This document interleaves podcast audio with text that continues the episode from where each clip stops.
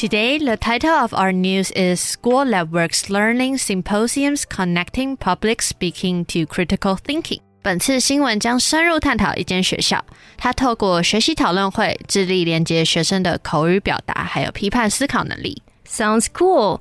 Which school applied for the learning symposiums? Is the Wooranna Park Primary School, which is in Australia. The learning symposium is for grade 5 and grade 6 students. Oh, I forgot to ask. What is learning symposium, by the way? Um, if you translate it directly, it means learning discussion forum. 有点像是学习讨论会、学习研讨会之类的。 Oh, when it comes to discussion forum, I think of topic-based conferences and presentation. It seems too difficult for a 12 years old student to master. Well, it is, but it's also good for their learning as well because in the learning symposiums, students develop not only public speaking skills but learn how to question. That is, if you're going to say something, you need to back it up. It's about sharing what you have discovered with a group of people who are not going to be passive in their listening. It's more interactive way than just giving a talk. That's wonderful. That's right. And in other words, as for the learning symposium at the Wooranna Park Primary School, the art of presenting thoughts is in public goes hand in hand with the art of questioning. No wonder you told me that is good for the primary school students' learning. Can you tell more about the learning symposiums? How does it carry on? Okay, so the learning symposiums are held weekly across content areas for students to show what they know. And the audience verifies fact check information online during the presentation.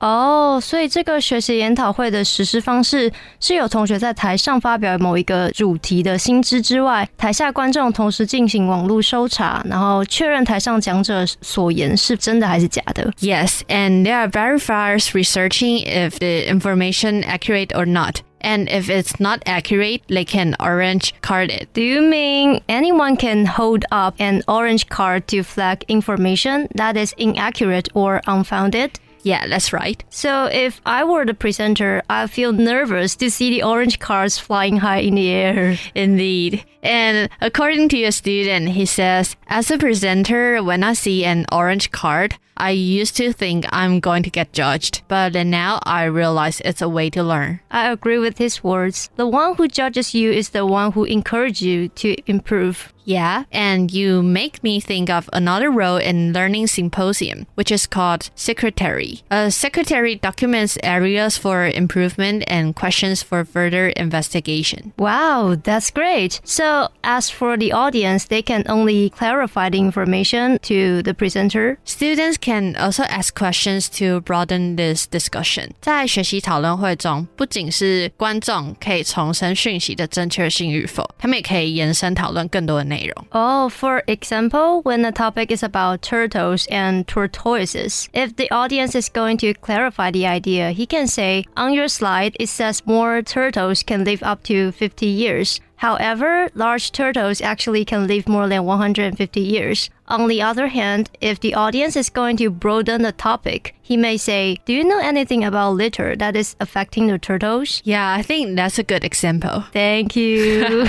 and Jenny, one of the teacher in school suggests that interrogation is actually a helpful tool. Interrogation is a way of cultivating questioning processes, the ability to listen, build on people's knowledge, and it's a way of opening up new windows. Can't agree more. How about reflection after the presentation? As for a teacher, we all know that reflecting is the key role of advancement. Of course, teachers would guide their students to reflect on their presentation, and students would have chances to present multiple times in a year, revising and refining their work each time. Through opportunities to stand in front of the group, I believe it would definitely build those primary school students' confidence to speak in public. Definitely. And it's good to hear that the school strives so hard to cultivate pupils' presenting skills at an early age. I think in Taiwan, we lack those trainings not only in our elementary schools, but junior high and some senior high schools. Mm, that's right. Most students are afraid to speak in public and not to mention to conduct a presentation in front of their peers because it requires more techniques and bravery than just passing information from one to another.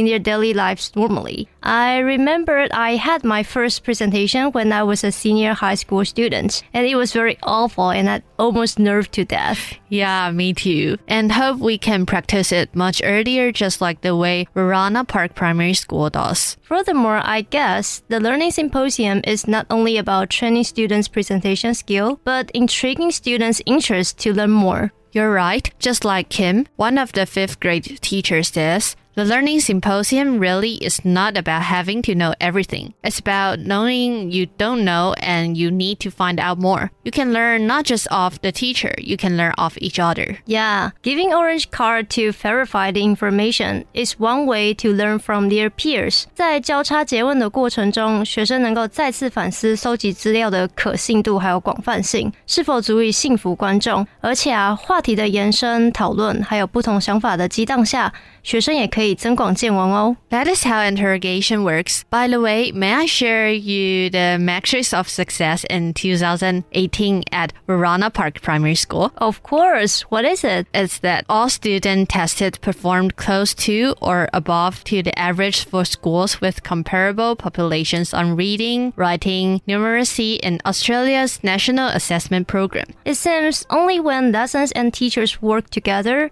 can a school becomes exceptional. This is the end of our news today. Hope you guys enjoy it.